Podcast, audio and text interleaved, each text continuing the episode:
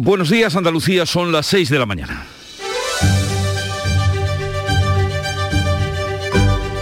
Despierta tu mente, descubre la realidad. En Canal Sur Radio, La mañana de Andalucía con Jesús Vigorra.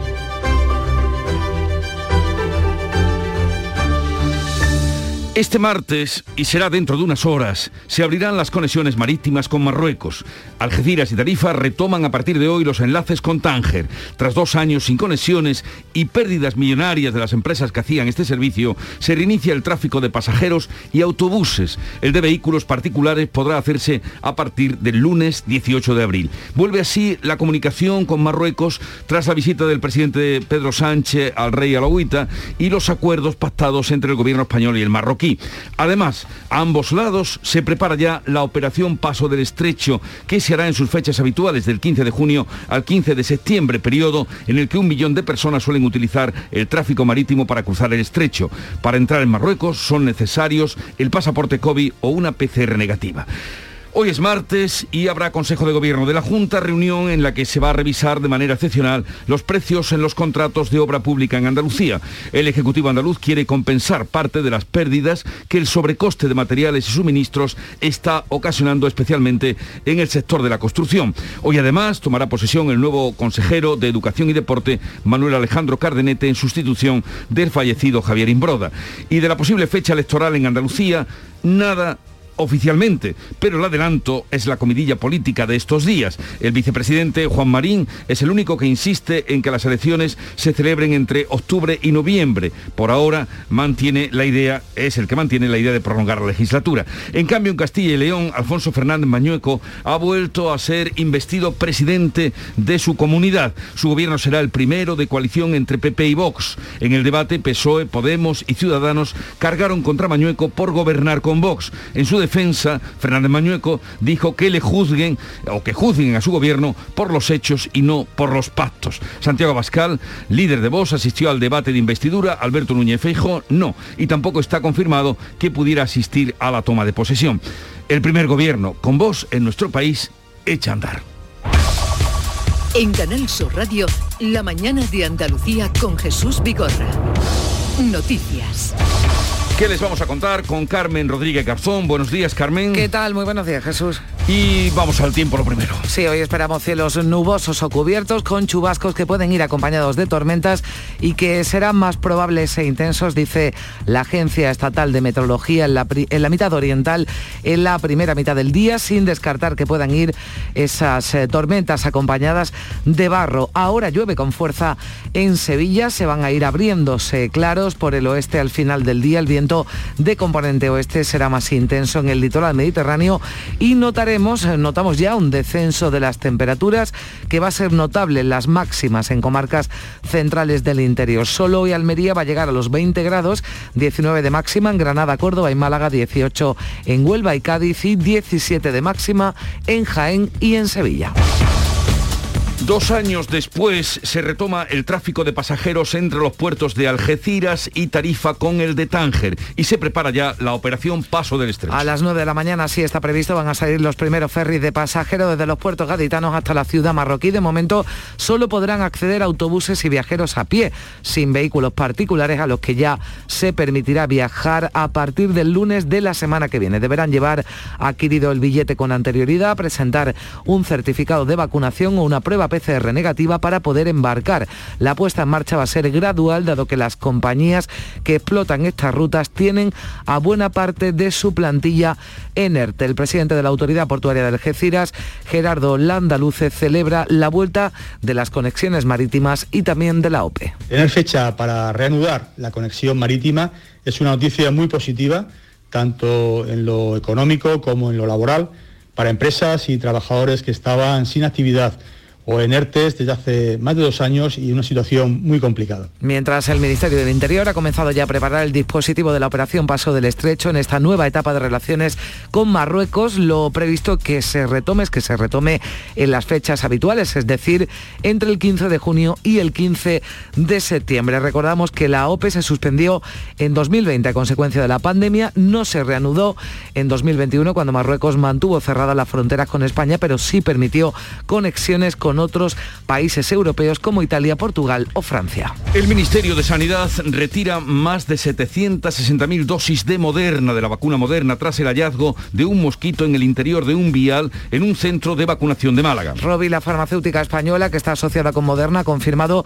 que esta unidad, que es la única afectada que se sepa, salió de sus instalaciones de San Sebastián de los Reyes en Madrid. Ahora se investiga cómo el insecto pudo llegar hasta ahí. Fue un enfermero de un centro de salud malagueño el que alertó de la presencia del mosquito. Inmediatamente se procedió a informar de la, a la Agencia Española del Medicamento. El lote ha sido distribuido no solo en España, también en Portugal, en Polonia, Suecia y Noruega. Además, hoy martes se van a conocer nuevos datos de la pandemia. Tanto la Consejería de Salud como el Ministerio van a detallar la evolución del COVID. Los últimos datos son del viernes, cuando se registraron en nuestra comunidad 4.800 positivos y 35 fallecidos.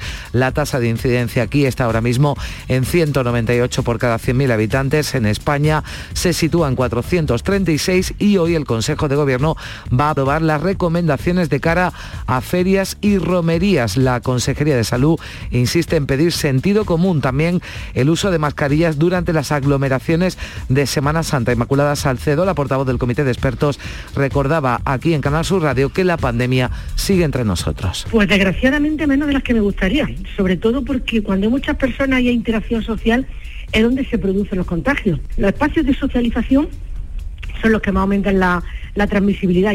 El presidente de la Junta, que estuvo este lunes en la Semana Santa de Cádiz, también llama a la prudencia y al uso de mascarillas durante esas aglomeraciones. Pues el presidente Juanma Moreno sigue sin despejar la incógnita de la fecha de las elecciones andaluzas. Dice el presidente que aspira a gobernar en solitario y muestra su respeto por el rechazo de quien es su vicepresidente, Juan Marín, al adelanto electoral. Sí, dice Moreno que cada uno tiene su opinión y que la respeta, porque Marín insiste en que adelantar las elecciones en Andalucía es un error, porque hay estabilidad y nuestra comunidad tiene perspectivas de crecimiento. Como te digo, no hay ningún motivo, a mi juicio, para ahora tener que llevar a un adelanto electoral. Tenemos unos presupuestos que en cualquier caso tendríamos que agotar antes del 30 de septiembre. Así que no encuentro ninguna justificación salvo que bueno, el presidente pues sea capaz de darme alguna que yo, que yo pueda comprender. La aspiración de Juanma Moreno es gobernar sin necesitar a otros partidos. Asegura que va a trabajar para pedir la confianza de todos y evitaba hacer valoraciones sobre el pacto del PP con Vox en Castilla y León, el primero que llevará a los de Abascal al gobierno. Resta importancia a la ausencia de Núñez Fejo en el pleno de investidura ayer.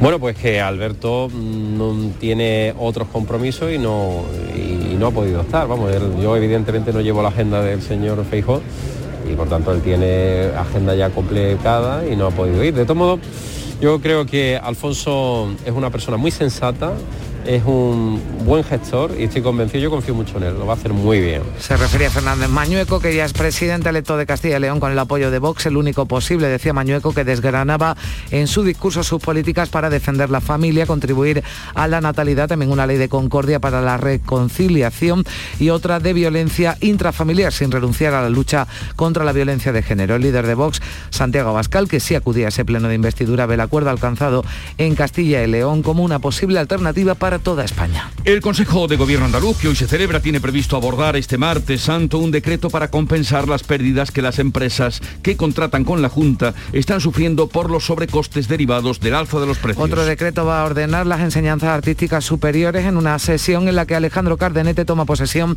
como consejero de Educación y Deporte tras el fallecimiento de Javier Imbroda. Aquí en Canal Sur Radio ha dicho que su labor es terminar la hoja de ruta que se había marcado Imbroda. Estamos hablando de ciento, casi 130.000 profesores y un presupuesto de casi 7.400 millones de euros.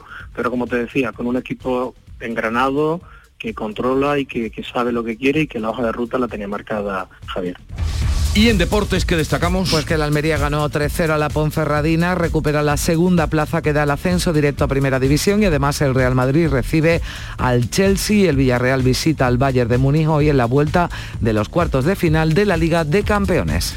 Así viene la actualidad este día, que les vamos a contar enseguida con más detalle, pero antes sepamos cómo lo reflejan los periódicos, la prensa que ya ha visto y revisado. Beatriz Galeano, buenos días. Buenos días, pues hoy también hay coincidencia en el tema de portada y en la fotografía de portada de los principales medios nacionales. En el caso es eh, la foto de portada Mañueco, investido presidente de la Junta de Castilla y León en todos los casos, en ese abrazo después de haber sido elegido con Juan García Gallego de Juan García Gallego Perdón, de Vox. Mañueco, ya sabemos, del Partido Popular. El titular del país, Mañueco, se estrena asumiendo las leyes radicales de Vox. Ese es el titular elegido en el mundo. Mañueco Arapiña con Vox y gobernará sin complejos en ABC Pepe y Vox se ponen a prueba. Otros temas en las portadas, la guerra de nuevo, por ejemplo en el país, el embargo del petróleo ruso pone en riesgo la unidad europea. El asunto también de los combustibles en ABC, Italia desplaza a España como socio preferente del gas argelino. Dice ABC que Draghi aprovecha el desaire de Sánchez en el Sáhara para lograr subir un 50% las importaciones de Argelia y convertirse así en el mayor distribuidor de Europa. En la prensa de Andalucía, el lunes santo en las portadas, diferentes titulares en la zona oriental y en la zona occidental, donde ha llovido y donde no. En Diario de Sevilla, un lunes caótico por la lluvia. En el caso del Diario de Cádiz, la lluvia desluce el lunes santo o en Huelva Información, también con ese mismo titular, la lluvia desluce el lunes santo. En Málaga, sin embargo, Málaga hoy, el cautivo en volandas por Málaga, no tuvieron problemas para salir. También, por ejemplo, en Diario de Almería, El poder de un barrio o en Ideal de Jaén, el lunes santo contuvo la lluvia. Un tema más en las eh, portadas. Jesús en Málaga hoy detectan un mosquito en un vial al preparar una vacunación en Málaga. También se los venimos ya contando. El mosquito. Y mosquito que ha causado este, en fin, esta retirada de viales. Ahora vamos con la agenda del día que despliega Beatriz Almeda. Buenos días. Buenos días, hoy es el Día de la Atención Primaria. La Federación de Asociaciones para su Defensa presenta un informe sobre la situación de las comunidades autónomas. Además, el Consejo de Ministros va a dar luz verde a los proyectos de las leyes de eficiencia procesal y organizativa. Son normas que buscan mejorar el modelo actual de la justicia y dar mejores servicios. También va a regular la forma de determinar la edad de los menores extranjeros no acompañados. La multinacional energética Naturgy negocia hoy con la argelina Sonatrach el precio del gas que recibe de Argelia en un clima político marcado por las fricciones entre Madrid y Argel, a cuenta de la nueva posición española sobre el Sáhara Occidental. ¿Encarecerá el precio del gas? Pues no aventuremos, no aventuremos nada. Emmanuel Macron y Marine Le Pen prosiguen la campaña electoral para la segunda vuelta de las presidenciales. Es el segundo día de campaña, quedan 12 para la cita electoral final. Los sondeos dan ganador a Macron, pero con poca ventaja. Y en la agenda cultural, el presidente de la Diputación de Jaén presenta el concurso internacional de piano Premio Jaén que cumple 63 años. Un concurso de, bueno, ya ven, larga tradición y también del que han salido hoy extraordinarios pianistas. Pues vamos ya con la música que nos llega de Canal Fiesta Radio para adelantarles algunos de los invitados y contenidos de hoy en el programa. A veces ando por las noches que roce tu piel. De vez en cuando memorizo lo que vi de ayer. Si tu animal nocturno muero en el atardecer. No me preguntes cosas raras si me quieres ver. Veces despacio, pero ando. Fui el detalle de los muchos fracasados. A veces caigo, pero duele y me levanto. No dejo huella, si acaso dejo un rastro. Él es mm, Rafa Romera, vamos descubriendo aquí algunos nombres. ¿eh? Pues sí, bueno, Canal Fiesta además ha descubierto grandes grupos y grandes cantantes, así que no le pierda la pista que, que seguro que triunfa, como muchos de los que pasan por, por Canal Fiesta. A veces es el título de esta canción con la que hoy les invitamos a que se queden con nosotros. Quédense con nosotros, entre otras cosas, porque a partir de las 8 vamos a hablar con Gerardo Landaluce, es el presidente de la Autoridad Portuaria del Puerto de Algeciras. Ya ven ustedes que hoy una de las principales noticias, tanto en el ámbito andaluz como nacional, es eh, la reapertura de las conexiones entre Marruecos y España, España-Marruecos, Algeciras, Tarifa con Tánger. Sí, la operación Paso del Estrecho, no lo olvidemos, ayer mismo ya el Ministerio del Interior, porque esto no se organiza de un día para otro, ¿eh? la OP es un dispositivo en el que participan hasta siete ministerios, eh, protección civil, muchos organismos del, del gobierno y hay que prepararla porque el 15 de junio está a la vuelta de la esquina y esa es la fecha que se mantiene también para reanudar la operación Paso del Estrecho. Vuelta a la actividad y también vamos a tener como invitada a Marifran Es la consejera de Fomento, Infraestructuras y Ordenación del Territorio, por varios motivos. Uno ya les venimos contando, que la Junta hoy en el Consejo de Gobierno va a mm, revisar eh, los precios porque eh, o las contratas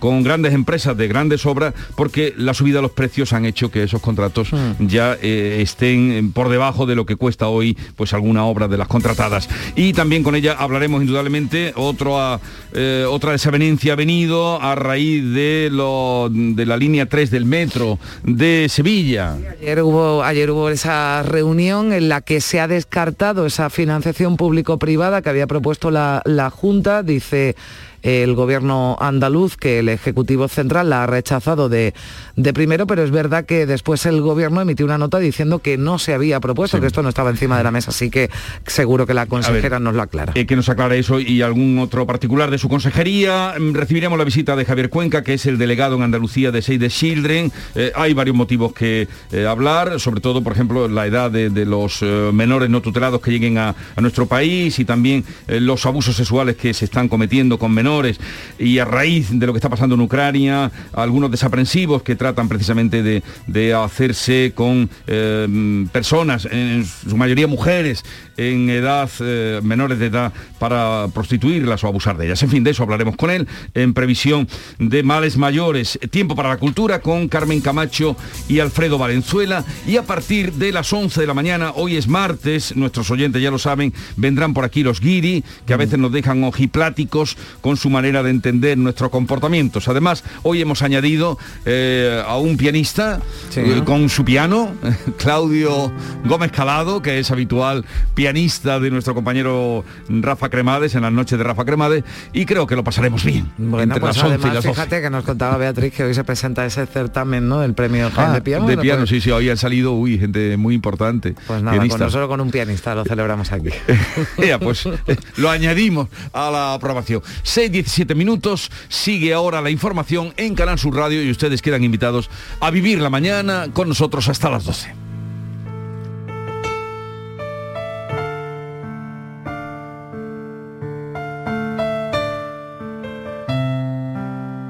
La mañana de Andalucía. Con tu coche no te líes. Conmigo te mueves seguro, eres puntual, ahorras, llegas donde quieras y contaminas menos. Transporte público de Andalucía, seguro, económico y sostenible. Junta de Andalucía. La mañana de Andalucía con Carmen Rodríguez Garzón. Canal Sur Radio. Son las 6 y 18 minutos, a las 9 de la mañana. Recordamos, hoy martes se van a retomar los enlaces marítimos de pasajeros entre los puertos de Algeciras y Tarifa con Tánger. De momento, solo podrán acceder autobuses y viajeros a pie, no los vehículos particulares que ya podrán incorporarse a partir del lunes de la semana que viene. Las líneas de pasajeros llevan dos años sin operar debido al cierre de fronteras en Marruecos con el puerto de Tarifa clausurado desde entonces, mientras que sí se ha mantenido el tráfico de mercancías entre Algeciras y Tangermet. Marruecos cerró sus fronteras aéreas, terrestres y marítimas en marzo de 2020 por la pandemia. En junio de 2021 volvió a abrir sus conexiones, pero con puertos de Francia, Italia o Portugal, excluyendo a los de España en medio de una crisis diplomática entre Rabat y Madrid. También eh, se ha comenzado ya a preparar el dispositivo de la operación Paso del Estrecho en esta nueva etapa de relaciones con Marruecos. Lo previsto es que se retomen las fechas habituales entre el 15 de junio y el 15 de septiembre. Mientras se normaliza las relaciones, se normalizan las relaciones entre España y Marruecos, el Frente Polisario ha pedido al gobierno español que aclare si en la integridad territorial de Marruecos incluye al Sáhara. La organización que este pasado domingo anunció que rompe sus relaciones con el gobierno de Sánchez acusado a este de inclinarse hacia el lado marroquí, además de desligarse de la legalidad internacional y complicar una solución de futuro. Delegado del Polisario en España, Abdullah Arabi, ha aclarado que esa decisión no afecta a otras instituciones, es decir, que no repercute, por ejemplo, en la llegada de niños saharauis a España en verano.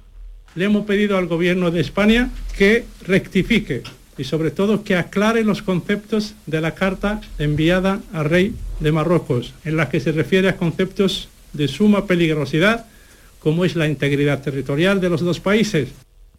Desde Podemos, eh, María Teresa Pérez ha pedido al presidente del gobierno Pedro Sánchez también que reflexione, que regrese al consenso tradicional de defensa del referéndum para el Sáhara Occidental tras el pronunciamiento del Congreso a esa vía y la suspensión de relaciones con el Ejecutivo que anunciaba el Frente Polisario. A los socios del Ejecutivo de coalición les preocupa la posición del presidente sobre esta materia, validando, decía, la ocupación ilegal del Sáhara que incluye el plan de autonomía de Marruecos, ahora apoyado por Sánchez. Y aunque el mandato parlamentario en este caso no es legalmente vinculante para Sánchez, creemos que políticamente sí lo es y que el presidente debería reflexionar. Y además, como muestra de nuestro compromiso con el Sáhara y el pueblo saharaui, el pasado viernes también registramos una proposición de ley para otorgar la nacionalidad española por carta de naturaleza a las personas nacidas en el Sáhara Occidental bajo la soberanía de España. Italia ha cumplido lo que prometió cuando estalló la guerra en Ucrania, que reduciría de forma inmediata su dependencia del gas ruso. Este lunes el primer ministro Mario Draghi ha firmado en Argel un acuerdo de compra de gas. El gasoducto italo-argelino Transmed duplicará su capacidad en los próximos meses. Los dos países descongelan sus relaciones enfriadas desde hace 15 años. Una significativa el acuerdo de hoy es una respuesta significativa al objetivo estratégico de Italia de aumentar la importación de gas de Argelia y reducir la de Rusia. Además, eh, los ministros de Exteriores europeos han vuelto a reunirse para estudiar nuevas sanciones contra el gas y el petróleo ruso. El alto representante para la política exterior, Josep Borrell, dice que es importante empezar por el petróleo porque representa una gran factura y es fácil de reemplazar. Sin embargo, no se han cerrado acuerdos ni plazos para abordarlo. En este sentido, el ministro José Manuel Álvarez, el ministro de Exteriores, dice que la Unión Europea va a seguir buscando una fórmula con un doble objetivo, cortar las vías de financiación de Putin sin que afecte a las economías europeas más dependientes. Evitar la financiación de la guerra de Vladimir Putin con dinero y fondos europeos y al mismo tiempo también hay que pensar en los ciudadanos europeos y en la necesidad de no desestabilizar a ciertos países cuya estructura energética pues, ha estado tradicionalmente muy unida a Rusia. Josep Borrell ha asegurado que Rusia está agrupando a sus tropas en el este de Ucrania para lanzar un nuevo ataque contra el Donbass, la región de las autoproclamadas repúblicas independientes de Donetsk y Lugansk. Sí, me temo que las tropas rusas se están concentrando en el este para lanzar un ataque en Donbass. Los ucranianos lo saben muy bien, así que me temo que al día siguiente se incrementará la guerra en el Donbass. Los ministros de Exteriores de la Unión Europea han acordado ayudar a las fiscalías de la Corte Penal Internacional y a Ucrania a documentar posibles crímenes de guerra cometidos por tropas rusas en el país y continúa, como decimos, ese debate sobre ampliar sanciones al gas y el petróleo ruso. Estamos eh, dispuestos a seguir respaldando a Ucrania en el lado militar, ha dicho Borrell, que dice que las batallas de los próximos días y semanas van a tener lugar con o sin sanciones. Al respecto, el ministro de Exteriores ruso, Sergei Lavrov, dice que las declaraciones de Borrell advirtiendo de que la guerra solo puede resolverse por la vía militar cambian significativamente las reglas de juego. Dice que si el jefe de la diplomacia europea se expresa de esta manera, quiere decir que o ha acumulado algo personal o se ha equivocado o ha soltado algo que nadie le pidió que hiciera. Ucrania cumple 48 días de guerra. Rusia afirma que el puerto de la ciudad de Mariupol ha caído en sus manos, algo que Ucrania niega. El alcalde Vadim Boyshenko cifra en 10.000 los civiles que han muerto en la ciudad. Dice que los cuerpos cubren las calles. Teme que el número real de muertos sea el doble de esa cifra. Ucrania denuncia denunciado el uso de armas químicas contra Mariupol. Tres personas habrían resultado heridas. La ministra de Exteriores de Reino Unido se ha hecho eco de la denuncia, dice que la están estudiando con toda seriedad y el presidente ucraniano Zelensky esta noche en su discurso diario decía esto. Un portavoz de los ocupantes dijo que podrían usar armas químicas contra Mariupol. Esto atestigua que preparan una nueva etapa de terror. Quiero recordar a los líderes mundiales que ya se ha discutido esto. Ya habría que haber reaccionado con más contundencia y rapidez. Y el Ministerio de Sanidad ha retirado 765.000 dosis de la vacuna de Moderna tras encontrar un mosquito en el interior de un vial en un centro de vacunación de Málaga. Robi, la farmacéutica española asociada con este fabricante, ha confirmado que esta unidad, que es la única afectada que se sepa, salió de sus instalaciones. Ahora se investiga cómo el insecto pudo llegar hasta ahí. El lote ha sido distribuido también en Portugal, Polonia, Suecia y Noruega. Entre tanto, hoy martes se van a conocer nuevos datos de la pandemia. Tanto la Consejería de Salud como el Ministerio van a detallar la evolución del coronavirus. También el Consejo de Gobierno de la Junta va a estudiar recomendaciones de la Consejería de Salud para el desarrollo de ferias y romerías de cara a la prevención del COVID, como se ha hecho para esta Semana Santa, aunque hay preocupación en la Consejería de Salud porque advierten que los espacios de socialización aumenta el riesgo de contagio hasta en un 30%. Con las aglomeraciones de la Semana Santa y 460 ingresos hospitalarios por COVID, el consejero de Salud ha llamado al sentido común. Independientemente que tengamos una Semana Santa tranquila y que la vivamos, una semana de pasión eh, tranquila, las recomendaciones, mascarilla, siempre utilizar mascarilla, distancia y muchísima precaución. Sentido común, a la espera de conocer la fecha del adelanto electoral en Andalucía, el presidente de la Junta insiste en que aspira a gobernar en solitario. La incógnita se mantiene, por tanto, mientras se decía Moreno quiere gobernar sin necesitar a otros partidos, trabajará para pedir la confianza de todos. Vamos a ver, a, mí lo único que me preocupa es Andalucía y los andaluces. Y lo que mi obligación como presidente, como digo, es gobernar para todo y la segunda tarea, eh, cuando llegue el momento de las elecciones, es intentar generar una mayoría suficiente para poder gobernar en solitario. Ese es mi objetivo. Yo aspiro a gobernar en solitario en Andalucía cuando llegue el momento y le pediré a los andaluces, una vez que llegue ese momento, le pediré confianza.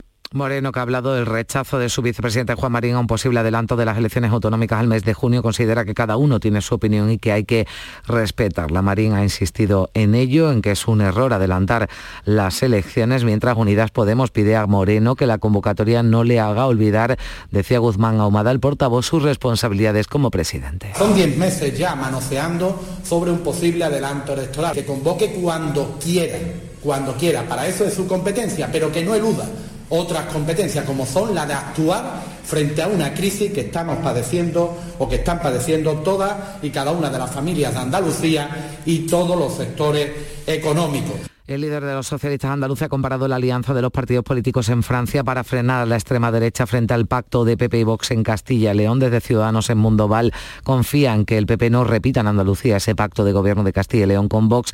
Insiste en reclamar al presidente Moreno que complete hasta o casi el final la legislatura y también la coalición con el Partido Naranja. Yo deseo, desde luego, por la suerte y el futuro de los andaluces y de los españoles en general en el futuro, que el Partido Popular no camine por esta senda la garantía para que Vox no entre en los gobiernos, la garantía para que Podemos no entre en los gobiernos, se llama Ciudadanos y es el partido que representa el liberalismo español.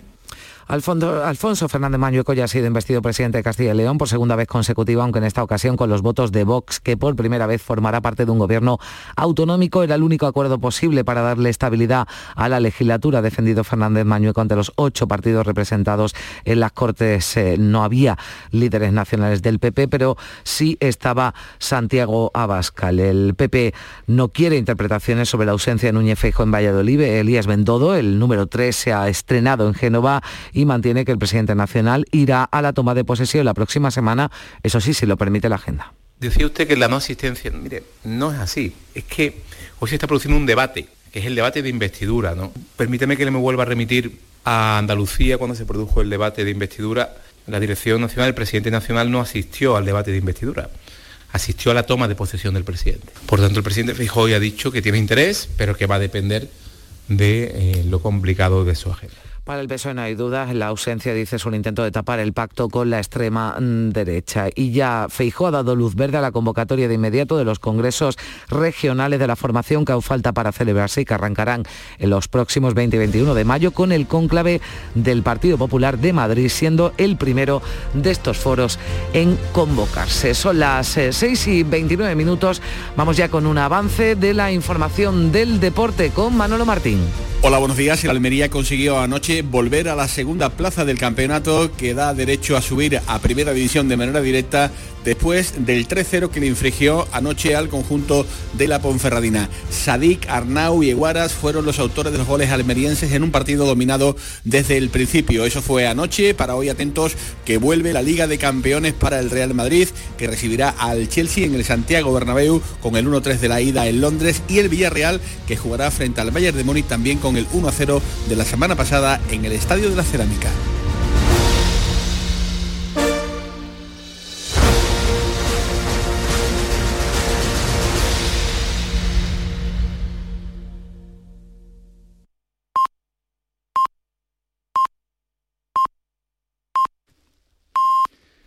Andalucía son ya las seis y media de la mañana. La mañana de Andalucía con Jesús Vigorra. Y a esta hora le ponemos al cabo de la actualidad eh, con los titulares que resumen las noticias del día. Se las contamos con Carmen Rodríguez Garzón.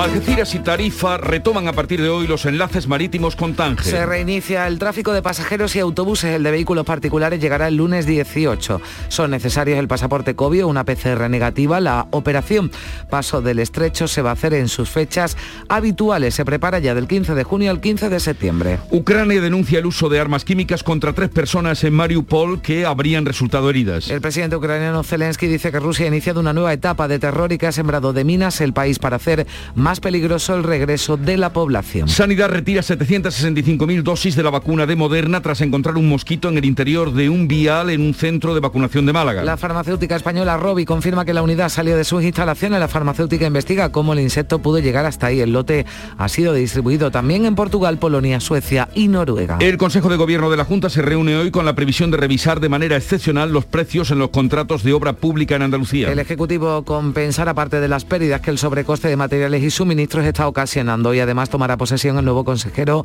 de Educación y Deporte, Manuel Alejandro Cardenete, en sustitución del fallecido Javier Imbroda. La fecha de adelanto electoral no se desvela todavía. El presidente de la Junta reitera que aspira a gobernar en solitario, aunque las encuestas aseguran que solo podría hacerlo con Vox. El vicepresidente Juan Marín insiste en que se celebren entre octubre y noviembre. Recuerda que las leyes están saliendo adelante y que a pesar de la crisis energética, Andalucía tiene perspectivas de crecimiento. Alfonso Fernández Mañueco vuelve a ser investido presidente de Castilla y León. Su gobierno será el primero de coalición entre PP y Vox. PSOE, Podemos y Ciudadanos han cargado contra Mañueco por gobernar con Vox. Pide Mañueco que juzguen a su gobierno por los hechos y no por los pactos.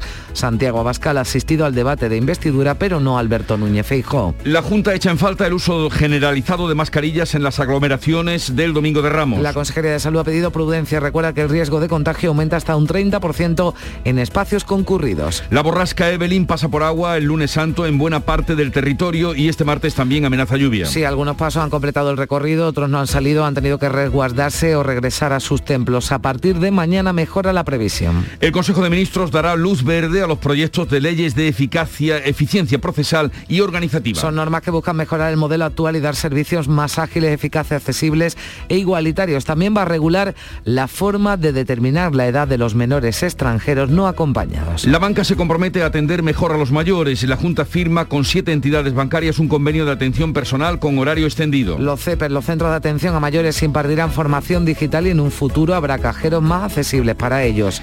El joven discapacitado abandonado por su padre ha pasado a ser tutelado por la Junta. El padre de 46 años está arrestado en Málaga, tiene antecedentes policiales, sufre varias adicciones, el hijo padece parálisis cerebral, vivía desatendido, sucio y con riesgos para su salud. Una mujer cae a la terraza de un bar mientras limpiaba en un balcón en Almería. Se ha caído a la terraza de un establecimiento donde un hombre estaba sentado, amortiguado el golpe, pero ambos han resultado heridos y han sido trasladados al hospital Torre Cárdenas. Los dos tienen 27 años. La mañana de Andalucía. Media.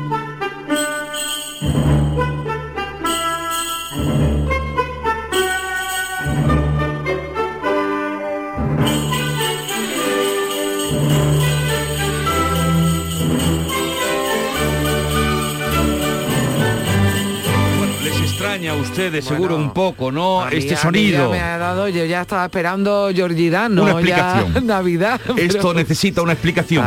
Y es que hoy el santoral es San Julio I.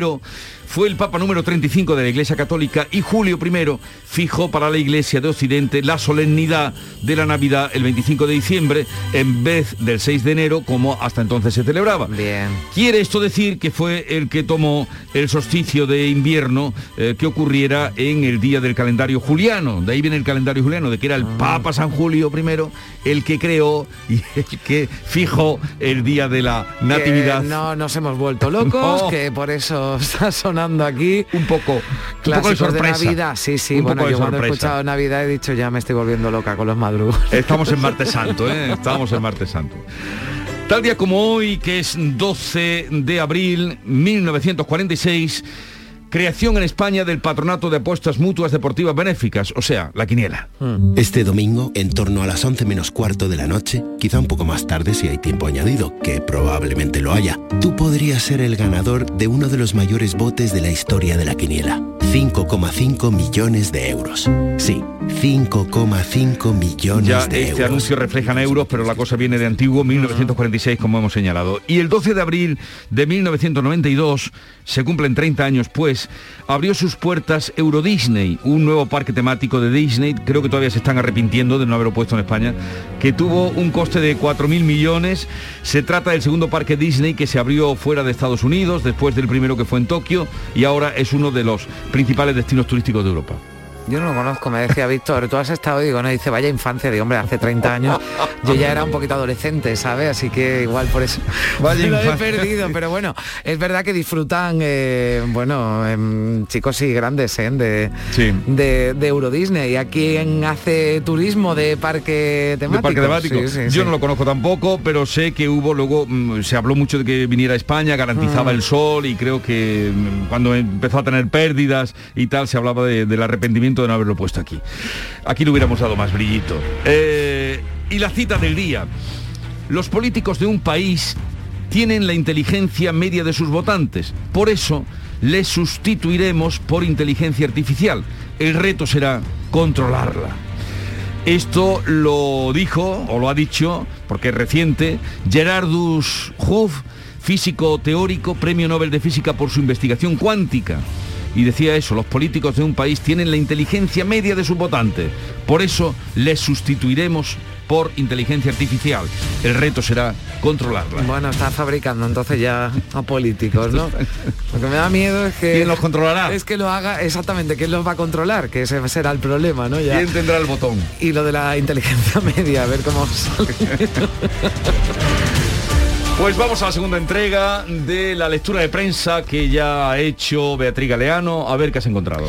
Bueno, pues hoy la fotografía de portada y el titular de prácticamente toda la prensa nacional para el abrazo entre Fernández Mañueco del Partido Popular y su futuro vicepresidente en Castilla y León. Hablamos Juan García Gallardo en el pleno que se celebraba ayer con visiones distintas dependiendo del medio que leamos. En el país con este titular Mañueco se estrena asumiendo las leyes radicales de Vox.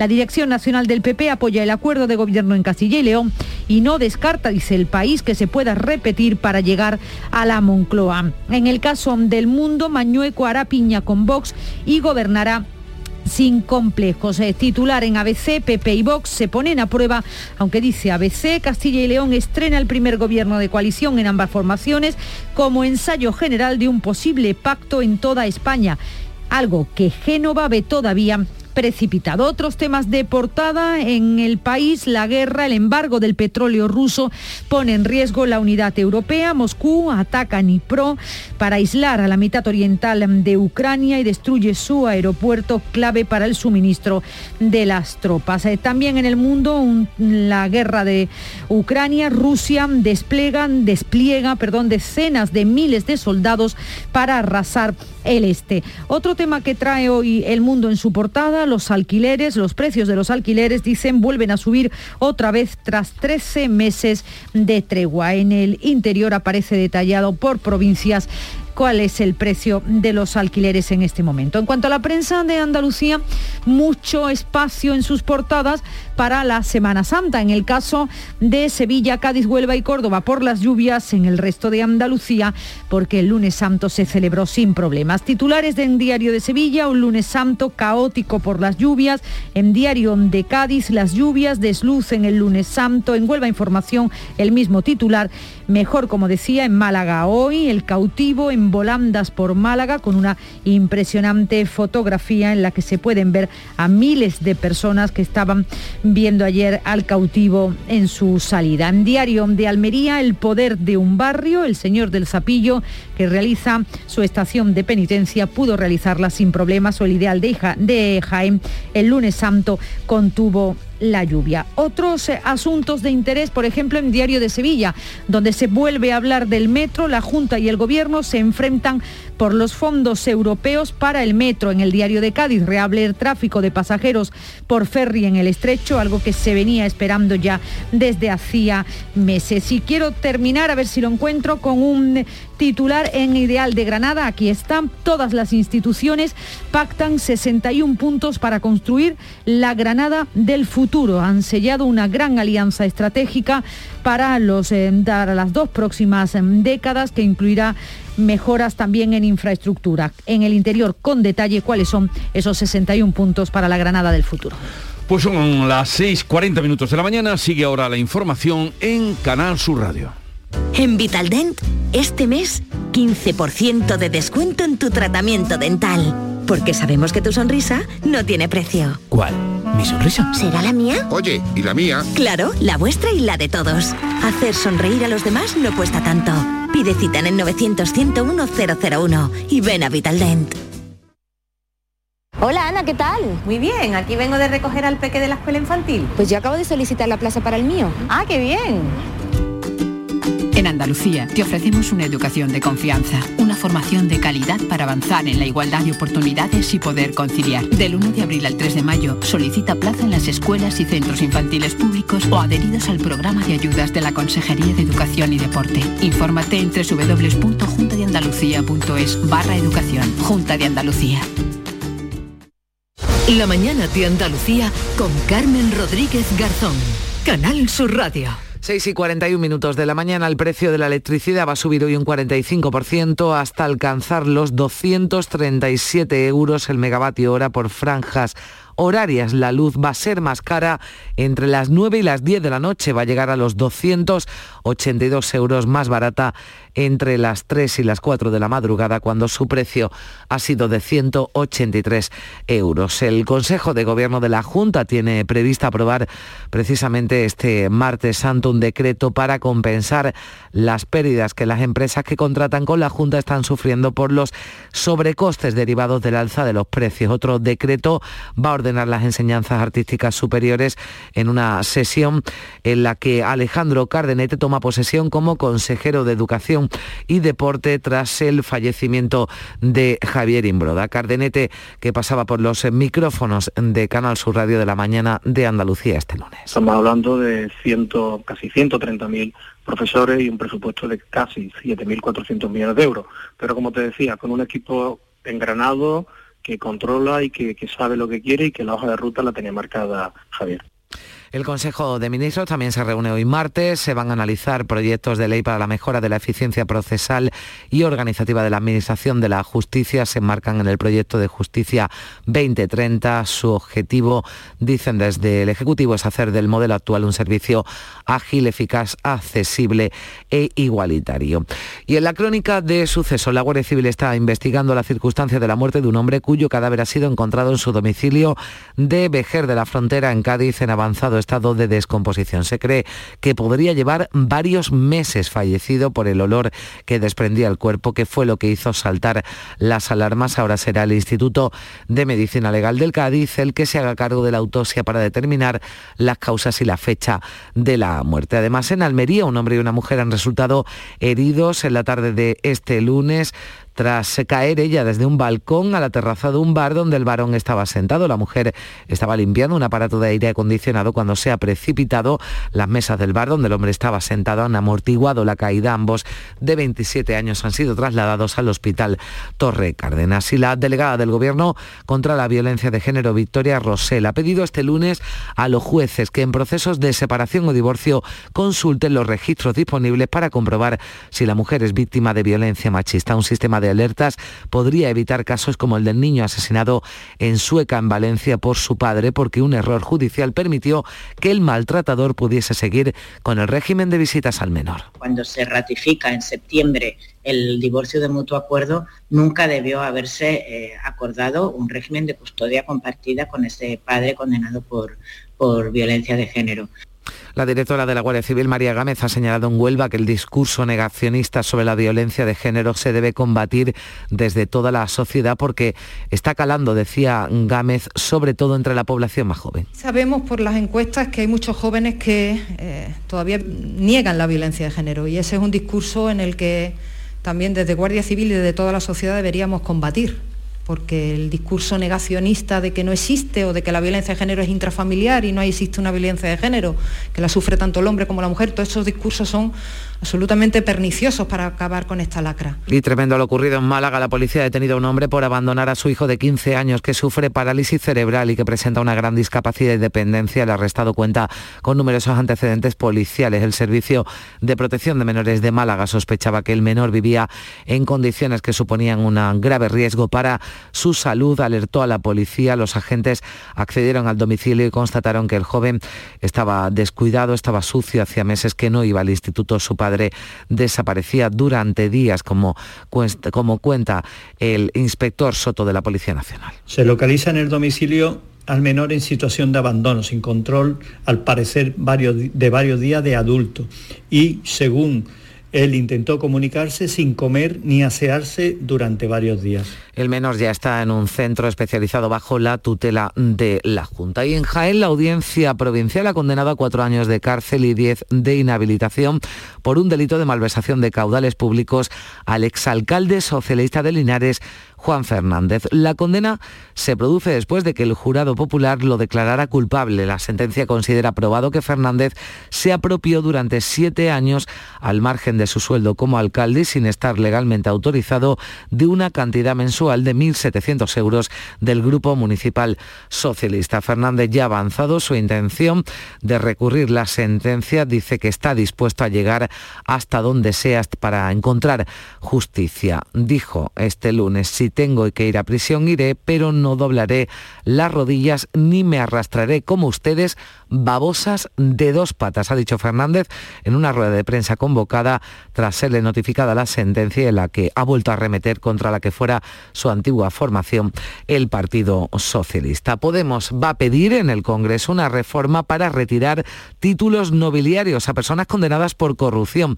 Piden reformar los morados el Código Penal para incluir esa inhabilitación tras la querella de la Fiscalía Anticorrupción contra el marqués de Villalba, Luis Medina, investigado junto a un empresario por presuntos delitos de estafa, falsedad documental y blanqueo de capitales por las comisiones cobradas en un contrato de venta de material sanitario al Ayuntamiento de Madrid. Javier Sánchez Serna de Podemos ha explicado que su propuesta se va a fundamentar en una reforma del Código Penal para incluir la inhabilitación de título nobiliario, como se hace también con cargos públicos institucionales. Estamos hablando de que el Código Penal permite inhabilitar a representantes públicos, también a funcionarios, y un título nobiliario al final no deja de ser un reconocimiento público a personas que, en este caso, y presuntamente digo, están mostrando por lo contrario de lo que tiene que ser la ejemplaridad pública. En el Reino Unido continúan las colas de camiones para salir del país, como ya sucedió en la Navidad de 2020, con el Brexit siempre presente, un problema informático en el Eurotúnel, también problemas de uno de los operadores de ferries son los responsables esta vez. Muchos camioneros andaluces se están viendo afectados. El presidente de la Federación Andaluza de Transportes, Antonio Amarillo, dice que son unos 300, muchos sin comida y sin servicios. Ayer, por ejemplo, pues había unos 300 vehículos andaluces. No hay sitio, hay unas colas kilométricas, están en sitio, bueno, no están en áreas de servicio, no tienen comida, no tienen, no tienen servicio siquiera y, y a la espera totalmente desamparado. Las pérdidas por cada camión, contaba Antonio Amarillo, pueden llegar a los 1.000 euros diarios por diversos factores. Pues, pues, aproximadamente solo por estar parado y allí y la pérdida de cargas posteriores y tal, pues en torno a, a mil euros diarios pues están perdiendo. Y el alto precio de los carburantes puede afectar también a la campaña de las almadrabas que este año van a ver sus gastos aumentados. En Barbate se trabaja en el calamento de redes. A finales de la semana se prevé que todo esté dispuesto para esperar el paso de los primeros atunes de la temporada. Explican desde la empresa Petaca Chico, que gestiona la almadraba de Barbate, que en la mar siempre hay contratiempos. El año pasado era el COVID, esta temporada se enfrenta a las crisis de los carburantes que encarece todo el trabajo. No es solo que el gasoil nos cuesta de, los barcos nos cuesta más caro, es que nos sube todo, porque nos sube las cuerdas, que hay que reponerla cada año, una parte muy importante, que nos suben el cable, nos lo sube todo, entre la guerra de Ucrania, una cosa y otra, pues la verdad es que eh, la subida del IPC, que también nos afecta mucho, este año se prevé que los gastos van a ser una cuantía mucho más importante y más, más alta que otros años con mucha diferencia. La mañana de Andalucía.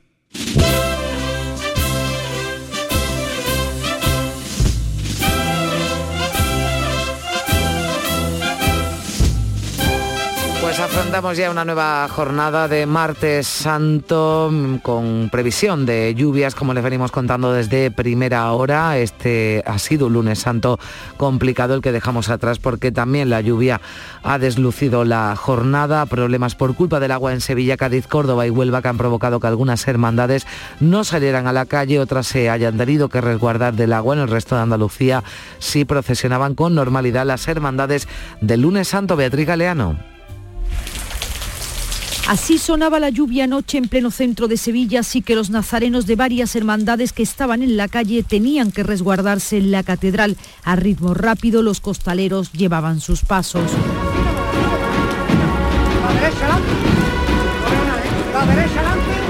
Esta vez la normalidad son esas lágrimas de quienes no podían, después de dos años, salir con su cofradía. Y bueno, la verdad que las previsiones han acertado. Es arriesgarse mucho salir ahora, ¿verdad? La lluvia ha deslucido la Semana Santa en la zona occidental de Andalucía, pero no en la oriental. En Málaga han procesionado sin problemas. Y este año por fin, pues bueno, se ha podido salir con normalidad, esperemos que vaya todo bien y una maravilla y estábamos ya deseando con la cantidad de tiempo que llevábamos esperando y da gusto lo bonita que está Málaga. Más complicado incluso se presenta hoy el día, se esperan lluvias prácticamente en toda Andalucía. Pese a las eh, lluvias de este pasado lunes santo, también de las que se anuncian para hoy, ya el miércoles parece que el tiempo va a ser eh, más estable, que habrá buen tiempo. El vicepresidente de la Junta y consejero de Turismo, Juan Marín, estuvo este lunes en Málaga visitando la Hermandad del Cautivo. Allí realizaba una ofrenda floral e insistía en las buenas previsiones de ocupación para esta semana. Datos de prepandemia, eh, donde realmente el 2019 fue ya un año el espectacular, el mayor el, año de récord histórico del turismo en nuestra comunidad autónoma. Y este año pues vamos a estar a final de este 2022 yo creo que en esa cifra, es decir, definitivamente la recuperación del sector se ha iniciado en Málaga hay satisfacción entre los empresarios del sector turístico en el primer fin de semana de Semana Santa, hosteleros y empresarios de playa han vuelto a ver su negocio lleno. Los hoteles han recuperado cifras de ocupación de los años anteriores a la pandemia. Había ganas de viajar de playa de Semana Santa y eso se ha notado, por ejemplo, en la costa, en los negocios de playa, como cuenta Manuel Villafaina, que es el presidente de la Asociación de Chiringuitos de la Costa del Sol. Sabemos que la Semana Santa es cuando palpamos cómo va a ser el verano nos hemos dado cuenta de que vamos a tener un verano espectacular porque la gente está con unas ganas y unos deseos de salir, viajar y, veranear. Hay algunos que ya nos están reservando para el verano. Oye, las hamacas las estoy tener para el verano, quiero tener la primera cita que voy a venir decir que la gente tiene muchas ganas de salir. El sector de la hostelería, que insiste en reclamar profesionales formados ante el déficit provocado por la crisis del COVID. La patrona del, sector es consciente de que se ha producido un trasvase laboral hacia otros sectores económicos, así que la propuesta pasa ahora por la formación desde la patronal.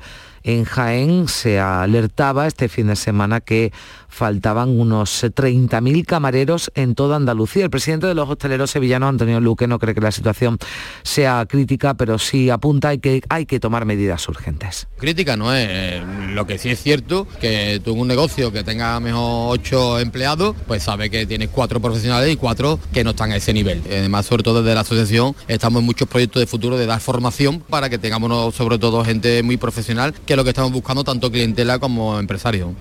Pues dejamos los bares a un lado nos vamos hasta el banco. La banca se ha comprometido este lunes en Andalucía a mejorar la atención a los mayores. Siete entidades financieras, las más importantes del país, han firmado un acuerdo con la Consejería de Igualdad y Políticas Sociales para que estos clientes sean atendidos cuando van a una oficina por personal especializado en sus eh, necesidades y trámites. Así lo explicaba la consejera Rocío Ruiz personal en, las entidades bancarias con horario suficiente y sobre todo eh, que, que sea adaptada también a sus perfiles. Una comunicación adaptada que es muy importante. Cuanto ahora acordemos el comienzo, ellos tienen todo su personal. Eso va a ser muy rápido. Además, el Gobierno central ha rechazado el uso de fondos FEDER para que el Ejecutivo andaluz coste el 50% de las obras del tramo norte de la línea 3 del Metro de Sevilla, que va a unir los barrios de Pino Montano y El Prado, presupuestadas en más de mil millones de euros. La consejera de Fomento de la Junta, Marifran Carazo, ha reconocido su sorpresa, ha dicho que el presidente Sánchez debe dar explicaciones a los ciudadanos. Nos parece inconcebible que el Gobierno de España se niegue aceptar fondos FEDER, tal y como nos ha dicho, que gestiona la Junta de Andalucía y que se incluye en los presupuestos de la Junta de Andalucía. Se niega a que podamos utilizar esos fondos, que son europeos, para financiar el tramo norte de la línea 3 del Metro de Sevilla.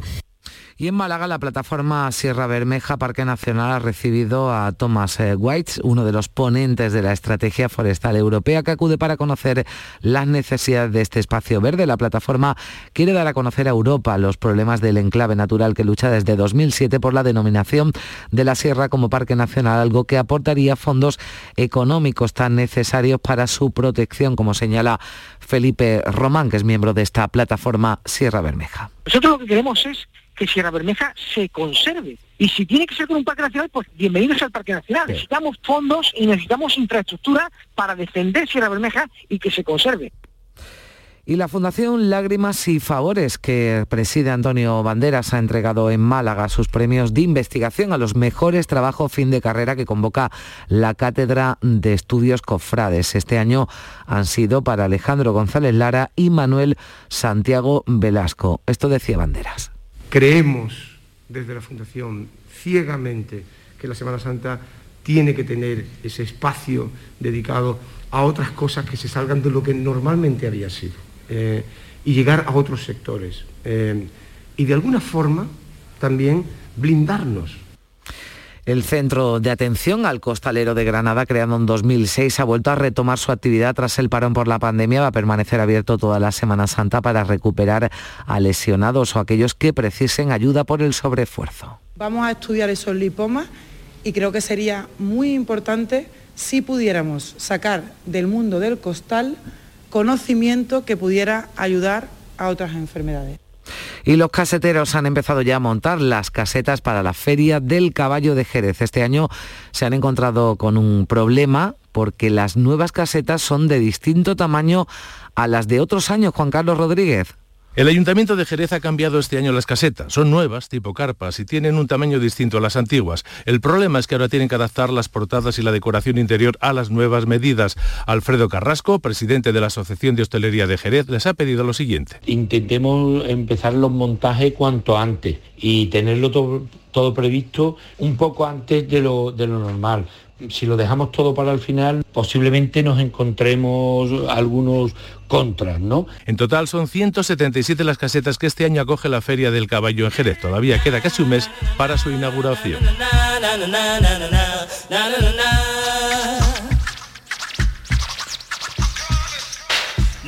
Y la firma de moda Christian Dior va a presentar en Sevilla su próxima colección Crucero 2023. Será el 16 de junio en un desfile que va a tener lugar en la icónica Plaza de España. Será un evento único, ha dicho la, eh, la Casa de Moda Dior, un evento único que mostrará la excelencia de la artesanía y la cultura andaluzas a través de la creatividad de artistas y artesanos eh, locales. Eh, Dior ha recordado que los vínculos entre la firma y España y en concreto Andalucía se remontan a la década de 1950 y se han reforzado desde entonces. La colección va a estar firmada por María Gracia Kiuri, la directora creativa de la firma desde 2016. En la pasarela, las líneas cruceros sirven de transición entre las presentaciones de Preta Porter verano e invierno. Dior elige lugares emblemáticos para estas colecciones. El año pasado celebró su desfile en Atenas.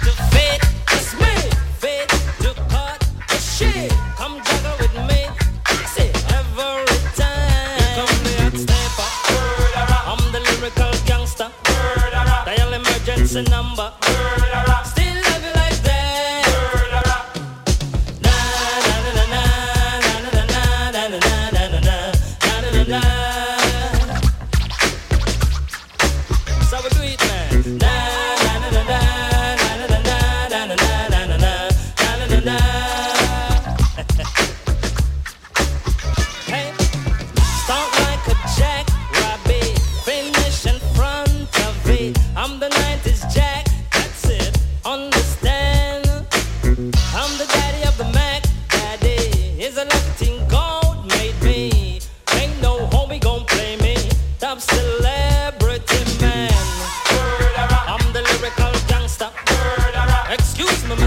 up.